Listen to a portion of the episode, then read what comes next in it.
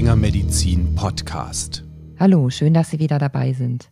Haben Sie eine Patientenverfügung oder haben Sie sich schon mal mit dem Thema näher beschäftigt, entweder persönlich oder auch im fachlich-medizinischen Bereich? Dieses Thema wird ganz gerne verdrängt, denn es bedeutet, sich mit Sterben und Tod auseinanderzusetzen und weitreichende medizinische Entscheidungen zu treffen. Wie möchte ich behandelt und betreut werden, wenn ich mich selbst dazu nicht mehr äußern kann? Ab wann soll auf lebenserhaltende Maßnahmen verzichtet werden? Die Antworten sollen in der Patientenverfügung schriftlich festgehalten werden. Sie zu finden ist allerdings gar nicht so leicht. Helfen kann ein fachliches Beratungsgespräch, etwa in der ärztlichen Praxis. Hier ist dann wiederum von den Fachleuten nicht nur ihre medizinische Kenntnis gefragt, es kommt auch darauf an, die richtigen Fragen zu stellen. Über die Patientenverfügung, die Klärung und Formulierung des eigenen Willens und damit auch über das Sterben spreche ich heute mit dem Palliativmediziner Professor Berend Feddersen vom Klinikum der LMU in München. Dort ist der Leiter der SAPV, also der spezialisierten ambulanten Palliativversorgung. Hallo, Herr Professor Feddersen, ich freue mich sehr, dass Sie hier sind. Hallo, ich freue mich auch sehr. Vielen Dank für die Einladung. Herr Professor Feddersen, wir wollen heute über die Patientenverfügung sprechen. Warum ist das überhaupt wichtig, darüber zu reden? Warum sollte man sich mit dem Thema auseinandersetzen? In der Gesellschaft ist es ja allgemein so, dass wir alle so vor uns hinleben und zum Glück auch das Sterben nicht so einen großen Stellenwert in unserem Leben einnimmt.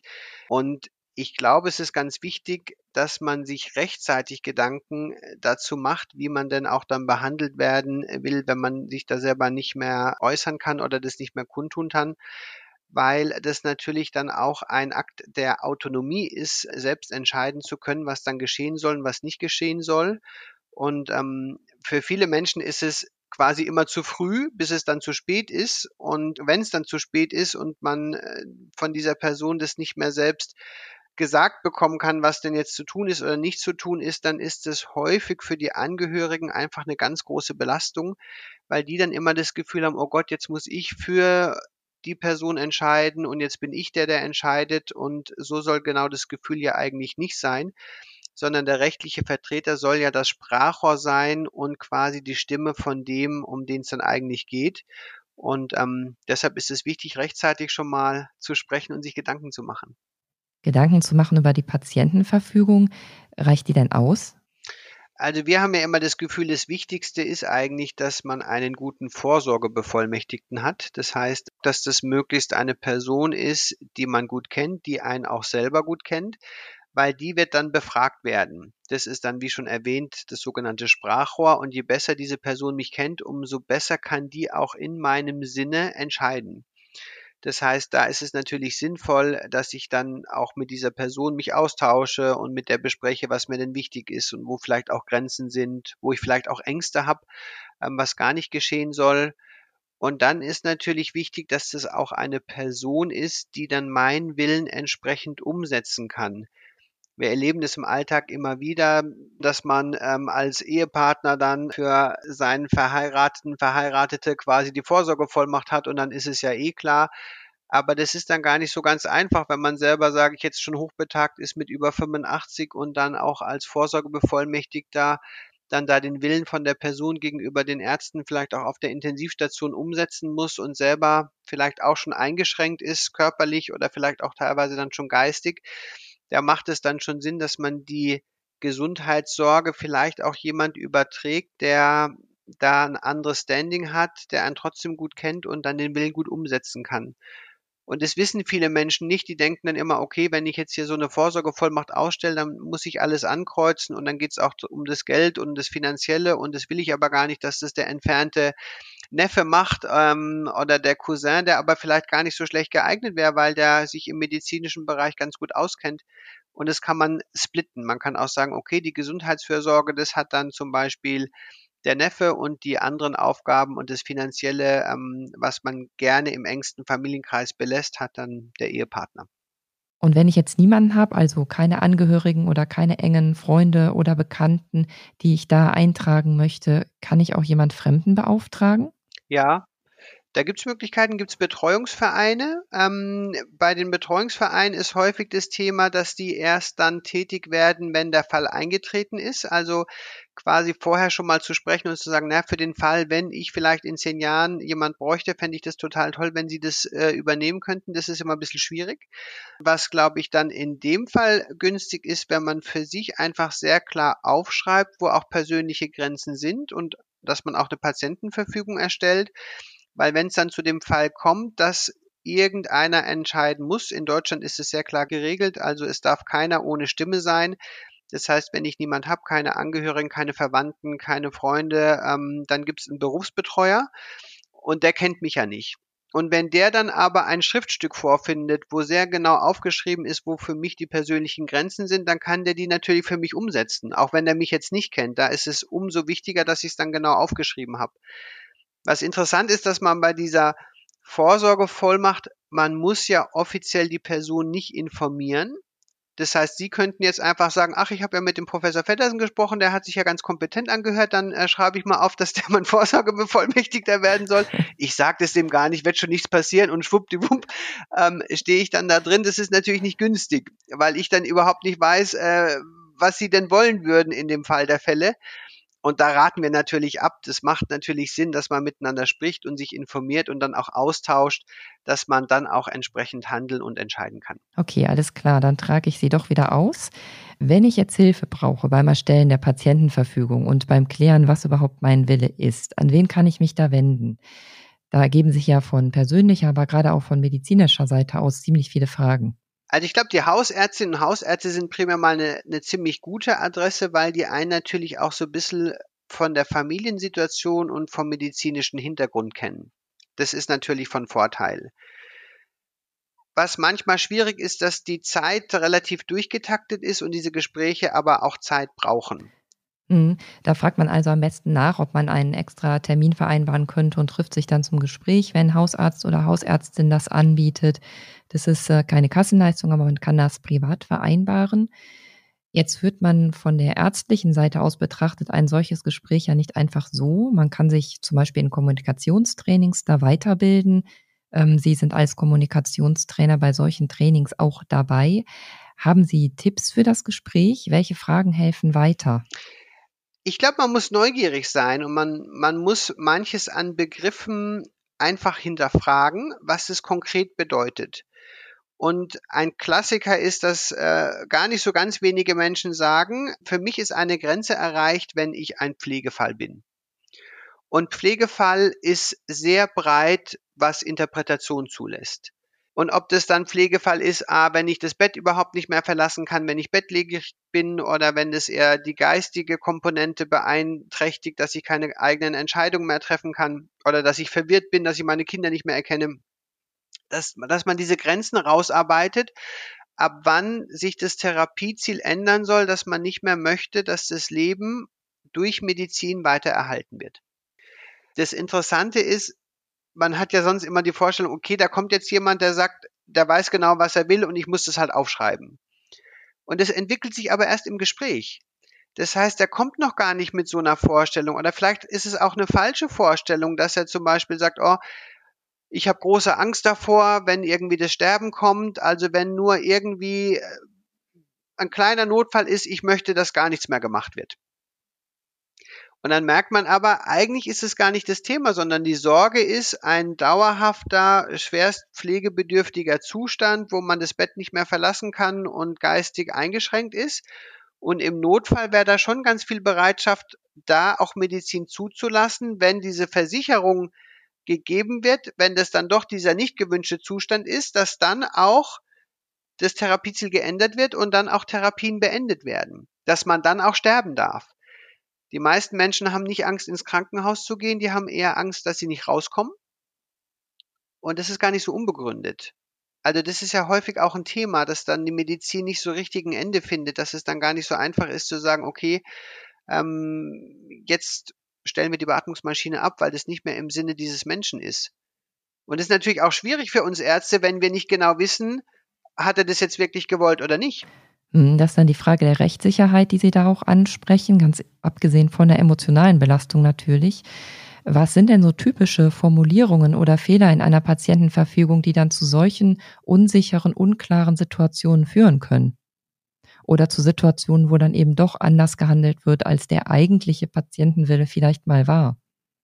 Also ein häufiger Fehler, ich, ich erzähle mal eine, eine lustige äh, Begebenheit, weil ich da wirklich lachen musste. Das ist auch nicht nur einmal vorgekommen. Aber man findet manchmal in Patientenverfügung die Formulierung im Notfall Reanimation, aber nur wenn von Erfolg gekrönt. Und das ist natürlich total schwierig, weil wir im Notfall noch nicht wissen, wo die Reise hingehen wird, wenn wir anfangen zu reanimieren. Das heißt, es ist ein Widerspruch in sich, da können wir nichts mitmachen. Es gibt an sich Widersprüche, zum Beispiel, wenn angekreuzt ist, ich möchte in einem Notfall reanimiert werden, aber ich möchte nicht beatmet werden mit einem Tubus, mit einem Beatmungsschlauch und ich möchte nicht auf die Intensivstation. Da braucht man medizinisches Hintergrundwissen, dass man weiß, okay, wenn ich reanimiert werde, einen Herzstillstand habe, dann werde ich auch intubiert werden, weil das nicht ausreicht von der äh, Sauerstoffversorgung und ich werde initial auf eine Intensivstation kommen. Mhm. Das ist auch ein Ausschluss. Wenn das quasi in dieser Kombination ist, dann merke ich, ist es für mich ungültig als derjenige, der jetzt irgendwie handeln muss. Dann ist es, glaube ich, günstig, dass man unterscheidet einmal für Situationen, was einen akuten Notfall angeht. Das heißt, wenn plötzlich irgendwie was passiert, Beispiel Herzstillstand, man rutscht vom Stuhl, das Herz bleibt stehen. Reanimation, soll das durchgeführt werden oder nicht? Und dann muss man, glaube ich, unterscheiden von Situationen, wenn es eher dauerhaft ist, dass man nicht mehr einwilligen kann, also sozusagen dauerhafte Zustände, Demenz, Wachkoma, wenn sozusagen Erkrankungen sehr weit fortgeschritten sind, ab welchem Zeitpunkt sich dann das Therapieziel ändert. Das heißt, ab wann ist die rote Linie überschritten, dass man nicht mehr möchte, dass das Leben weiter erhalten wird. Da ist dann auch das Beispiel künstliche Ernährung sicherlich zu besprechen. Möchte ich dann, wenn ich in so einem Zustand bin, eine künstliche Ernährung oder eher nicht? Das ist, glaube ich, günstig, wenn man diese zwei Bereiche ein bisschen unterscheidet, weil da können die Grenzen unterschiedlich sein. Wie konkret muss ich denn da werden? Wie medizinisch konkret? Das ist ganz interessant. Man hat oft das Gefühl, oh Gott, oh Gott, es gibt ja so viele medizinische Erkrankungen. Ich kann jetzt gar nicht für jede Erkrankung vorausplanen. Und es stimmt auch. Wir können nicht für jede Erkrankung vorausplanen. Und es geht auch gar nicht so um die Diagnose oder die Erkrankung. Es geht vielmehr um die Zustände. Dass ich für mich überlege, was ist denn für mich ein Zustand, wo ich sagen würde, dass wenn der eintritt, dass ich dann nicht mehr möchte, dass das Leben weiter erhalten wird. Und dann ist es letztendlich nämlich egal, ob ich, wenn ich zum Beispiel sage, na gut, wenn ich meine Kinder nicht mehr erkenne, das wäre für mich so eine Situation, da würde ich nicht mehr wollen, dass die Medizin mir hilft, dass ich weiterlebe, sondern dann soll man Sterben zulassen. Und dann ist es ja auch egal, ob ich meine Kinder nicht mehr erkenne, weil ich eine Demenz habe oder ob ich meine Kinder nicht mehr erkenne, weil ich ein schweres Schädelhirntrauma hatte oder einen, einen Schlaganfall. Ähm, das ist dann gar nicht mehr so entscheidend, denn für uns entscheidend ist ja die Grenze vom Zustand her. Auf der anderen Seite muss man natürlich auch ein bisschen konkret werden, weil das sonst zu weit ist. Dann sind wir wieder bei diesem Pflegefallthema. Man wird sich als Arzt sehr schwer tun, ein Therapieziel zu ändern oder auch eine Therapie zu beenden, wenn das dann nicht so ein bisschen konkreter geworden ist, dass man auch eine Vorstellung hat, was derjenige denn damit gemeint hat. Mhm. Und dann kommen wir wieder auf den rechtlichen Vertreter, der natürlich dann die richtig wichtige Rolle hat, dass er das dann auch nochmal ausführen muss. Und dann bekommt man so ein Bild. Und dann ist es auch so, dass man dann eher auch Entscheidungen äh, treffen und auch umsetzen kann. Zu diesem Bild gehören ja auch persönliche Werte oder Fragen der Religion, der Familiengröße. Welche Rolle spielt das in der Patientenverfügung? Also die Wertvorstellungen spielen eine sehr große Rolle und es gibt ja sehr viele Vordrucke in Deutschland. Es gibt, glaube ich, über 300 Formulare für Patientenverfügung. Und in ganz, ganz vielen gibt es eine mehr oder weniger leere Seite und da steht drauf meine Wertvorstellung oder meine persönlichen Überzeugungen. Und diese Seite wird häufig freigelassen. Und es liegt daran, dass man oft alleine nicht so richtig weiß, was man denn da reinschreiben soll weil das dann zu abstrakt ist. Da steht, okay, meine Wertvorstellung, äh, heißt es jetzt, ich liebe die Natur oder ähm, ich mag gerne Menschen oder was soll ich denn da reinschreiben? Das heißt, da tut man sich schwer, wenn man vor diesem leeren Blatt sitzt. Und ich glaube aber, dass auch mit Hilfestellung von äh, Gesprächen und mit spezifischen Fragen das günstig ist, da genau hinzugucken, weil das hat natürlich einen ganz großen Einfluss. Also allein die Frage, wie gerne man lebt und wie wichtig es ist, zum Beispiel noch länger weiter zu leben, ist ein ganz entscheidender Faktor. Was macht das Leben lebenswert? Was macht das Leben aus, dass ich gerne lebe? Und was wäre, wenn diese Faktoren wegfallen? Zum Beispiel, ich bin ein totaler Familienmensch. Ich liebe es, mit den Kindern und den Enkeln zusammen in Kontakt zu sein und dass wir große Familienfeste haben und äh, dieser Austausch, das ist mir total wichtig. Dann im weiteren Verlauf die Frage, ja, wenn das jetzt nicht mehr möglich wäre, dass man diesen Kontakt nicht mehr haben kann, wäre das dann schon eine Grenze, dass man sagen würde, okay, dann soll das Leben auch nicht weiter erhalten werden von der Medizin? Oder gibt es noch andere Aspekte, die dann trotzdem wichtig sind und dafür sprechen, dass es doch weitergehen soll. Jetzt ändern sich solche Wertvorstellungen ja im Laufe des Lebens oder auch die gesundheitlichen und vor allen Dingen auch medizinischen Bedingungen. Die Frage ist, wann soll ich mich hinsetzen und die Patientenverfügung nochmal neu machen oder zumindest neu prüfen? Also es ist immer sinnvoll, die immer wieder anzupassen. Die soll ja immer meinem aktuellen Willen entsprechen. Das ist ja das Ziel dahinter. Und da gibt es natürlich Vorschläge, dass man sagt, jedes Jahr oder alle zwei Jahre soll man die nochmal unterschreiben. Die bleibt gültig. Also auch rein rechtlich ist es nicht gefordert, dass die alle zwei Jahre äh, neu unterschrieben werden muss. Wir glauben, dass es günstig ist, dass man das eher anhand von Triggern macht. Wenn eine neue Diagnose gestellt wurde, wenn man nochmal im Krankenhaus war, wenn es vielleicht auch nochmal einen größeren Einschnitt im Leben im psychosozialen Bereich gab, weil äh, Freunde, Familienmitglieder auch verstorben sind, dass man das zum Anlass nimmt, nochmal drüber nachzudenken und es dann auch wirklich anzupassen. Und das ist eine große Herausforderung. Das ist ein bisschen die andere Seite der Medaille der Autonomie, dass man sich dann auch selber kümmert. Also häufig ist ja das Gefühl, oh ja, jetzt habe ich endlich diese Patientenverfügung, ich habe es endlich aufgeschrieben, jetzt lege ich es in die Schublade. Ah, den Berg haben wir jetzt mal irgendwie überwunden. Und man muss immer wieder drüber nachdenken, man muss immer wieder drüber sprechen, man muss sich immer wieder unterhalten, man muss es immer wieder anpassen. Es muss so ein, so ein äh, Prozess sein und bleiben. Das ist nicht gut, wenn es dann nur in der Schublade liegt und, und, und es bleibt dann da.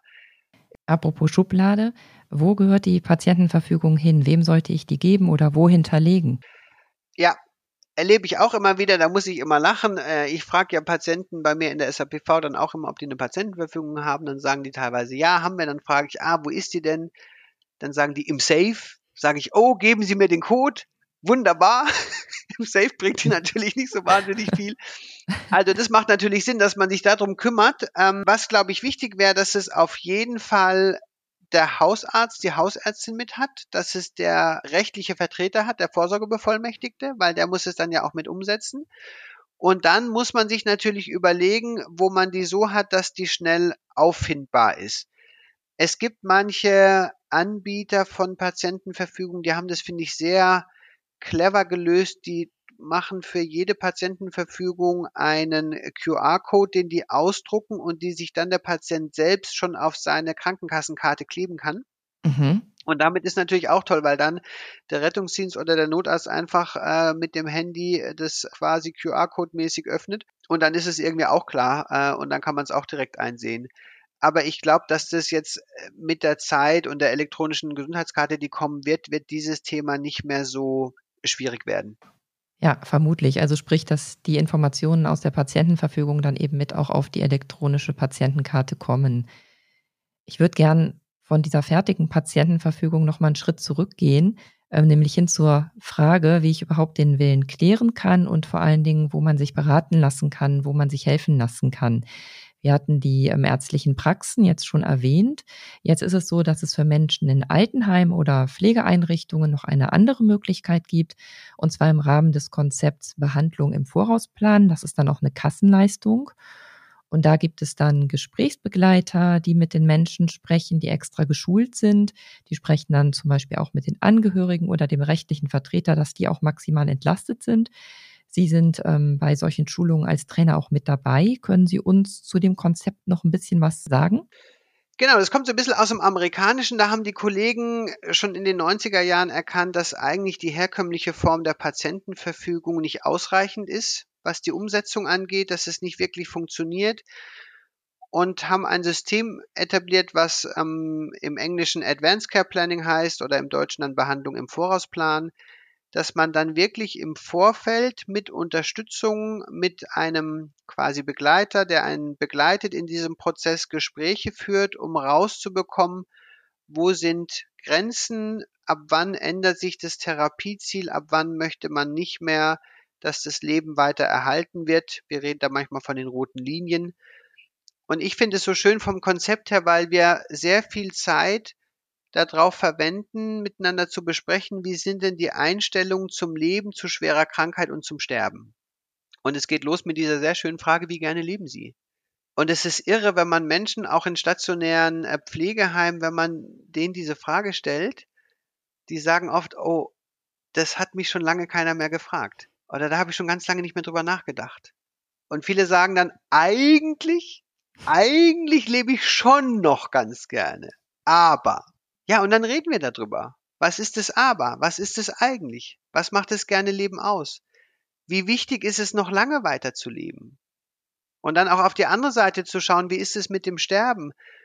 Wir stellen die Frage, wenn ich Ihnen sagen könnte, dass Sie heute Nacht friedlich einschlafen und morgen nicht mehr aufwachen und versterben. Was löst es jetzt in Ihnen aus? Und da gibt's Menschen, und das finde ich sehr berührend, die fangen an zu weinen und sagen, eigentlich warte ich jede Nacht drauf, ich kann es nur keinem sagen. Weil alle um mich rum, meine Kinder, meine Enkel sagen, ach Mensch, Oma geht schon noch, den 90. den kriegen wir noch hin. Die dieses Thema vermeiden, weil die sich scheuen, ehrlich miteinander zu kommunizieren. Und dann sitzen diese alten Menschen und haben diese Gedanken und können es überhaupt nicht loswerden, haben keinen Gesprächspartner. Und das finde ich dann immer total traurig. Und dann aber auf der anderen Seite auch sehr berührend, wenn die sich dann so öffnen und, und es dann auch so sagen, ich bin an einem Punkt, dass, dass ich mich wirklich freuen würde, wenn es heute Nacht zu Ende geht. Hm. In solchen Gesprächen, also Sie als Palliativmediziner jetzt gefragt, inwiefern spielen da noch Fragen zur Patientenverfügung eine Rolle? Also man könnte ja denken, das spielt gar keine Rolle mehr, weil das Therapieziel ja schon palliativ ist. Und ich merke aber, dass es eine relativ große Rolle spielt. Wir sind ja mit der Palliativmedizin häufig so ein bisschen in der Ecke, dass es dann um Sterben geht. Haben ja viele auch Angst vor uns, die dann denken, oh Gott, jetzt kommt der Palliativmediziner, als nächstes kommt der Pfarrer. Es ist schon alles ganz schlimm. Ähm, und wir versuchen ja, dass wir früher Patienten schon auch mit versorgen und betreuen. Da geht es dann um Symptomkontrolle, da geht es aber auch um solche Gespräche. Und ich finde es gerade im ambulanten Setting, finde ich das total schön, wenn man sich schon ein bisschen früher kennenlernt. Auch Patienten, die noch Beispiel tumorspezifische Therapien haben und wir dann schon so ein Gespräch führen und überlegen, wo sind denn Grenzen, dann hilft es den Menschen in meinen Augen häufig sehr gut, weil die dann wissen, okay, ich bin jetzt noch gar nicht an dem Punkt, dass ich ähm, quasi jetzt palliativ komplett versorgt werde, aber ich weiß, wenn der Zustand und die Grenze so und so überschritten ist, dann melde ich mich wieder und dann, dann kenne ich die Kollegen schon und die Kollegin und dann kann ich wieder andocken und dann ähm, geht's in die nächste Stufe der Versorgung. Nimmt total Ängste. Man hat irgendwie für sich selber schon mal auch nochmal so ein Bild geschaffen, ähm, was denn wichtig ist, was nicht wichtig ist. Ich habe auch Patienten gehabt, die ich in der in der SAPV versorgt habe, erinnere mich da immer sehr an einen ALS-Patienten, Amyotrophe Lateralsklerose. Das heißt, da sind die motorischen Nerven kaputt gegangen und die Muskeln haben dann äh, nicht mehr funktioniert. Das heißt, er war auch künstlich ernährt. Und ich habe gedacht, auch zu dem habe ich einen guten Kontakt und wir sind gut drin. Bei uns im Palliativteam, das passt alles wunderbar. Und dann habe ich mit dem so ein ähm, Advanced Care Planning Gespräch geführt und da ist dann rausgekommen, dass diese rote Linie für ihn schon längst überschritten ist, dass der eigentlich gar nicht mehr leben wollte. Mhm. Und dann haben wir das Therapieziel geändert, dann wurde die künstliche Ernährung eingestellt und dann ist er im Verlauf verstorben, weil das sein Wille war. Und ich habe das nicht erkannt. Und hatte aber gedacht, ich habe einen total guten Kontakt zu ihm, weil wir uns ja so super verstehen. Aber ich habe nicht die richtigen Fragen gestellt. Und es hat mir sehr die Augen geöffnet, dass, dass man da wirklich total aufpassen muss und dass auch diese Form, auch diese Gespräche und überhaupt darüber zu sprechen, dass das wirklich einen großen Stellenwert hat, auch in der Palliativmedizin, weil es manches dann doch nochmal auch konkreter macht und noch ein bisschen klarer in den Kontext stellt und wir auch da dann letztendlich, und das finde ich immer so eine schöne Formulierung, also Patientenautonomie ist ja immer so abstrakt, wir wollen mehr Autonomie, das ist ja, der eine stellt sich das so vor, der andere so. Letztendlich geht es runtergebrochen wirklich darum, dass wir die Menschen besser behandeln, nämlich so, wie sie es wirklich wollen. Das führt uns wieder zu der Ausgangsfrage, nämlich wie klärt jeder persönlich den eigenen Willen, den eigenen Patientenwillen? Denn das ist natürlich dann auch an dieser Stelle ein Miteinander. Und ich möchte das hier als Abschluss, als Klammer nehmen, Herr Professor Feddersen. Ich habe heute mitgenommen, dass das Entscheidende das Gespräch ist, der Austausch darüber, die richtigen Fragen zu stellen und das Zuhören. Ähm, Sie haben darüber auch ein Buch geschrieben, das heißt Der alte Mann und der Hase. Und die beiden unterhalten sich über die letzten Momente des Lebens, über ihre Vorstellungen. Und das Buch kann zum Beispiel als Gesprächsleitfaden in Familien oder auch im Freundeskreis dienen, um sich dem Thema zu nähern. Herr Professor Feddersen, ich bedanke mich ganz herzlich bei Ihnen für das Gespräch und für die vielen ähm, auch sehr persönlichen Einblicke, die Sie hier mit uns geteilt haben. Danke Ihnen. Und wie immer zum Abschluss hier noch der Hinweis auf unsere Show Notes. Da finden Sie dann nicht nur das Buch von Herrn Professor Feddersen, sondern auch Links zu Fachartikeln oder andere Internetadressen zu dieser Thematik. Vielleicht nutzen Sie diese Folge auch, um noch intensiver über dieses Thema nachzudenken oder Sie teilen die Folge, um dann auch über das Thema Patientenverfügung mit anderen Menschen zu sprechen. Oder vielleicht sind Sie in der ärztlichen Praxis tätig und nehmen das zum Anlass, sich in dieser Richtung noch stärker fortzubilden. Mich würde das freuen. Mein Name ist Birte Seifert. Ich bedanke mich, dass Sie dabei waren und bis zum nächsten Mal. Tschüss. Die in diesem Podcast vermittelten Inhalte unterliegen dem wissenschaftlichen Wandel des Faches und erheben nicht den Anspruch auf Vollständigkeit. Sie können weder als Grundlage für eine Diagnosestellung noch für den Beginn, die Änderung oder die Beendigung der Therapie einer Erkrankung herangezogen werden. Sie ersetzen in keinem Fall eine persönliche ärztliche Beratung.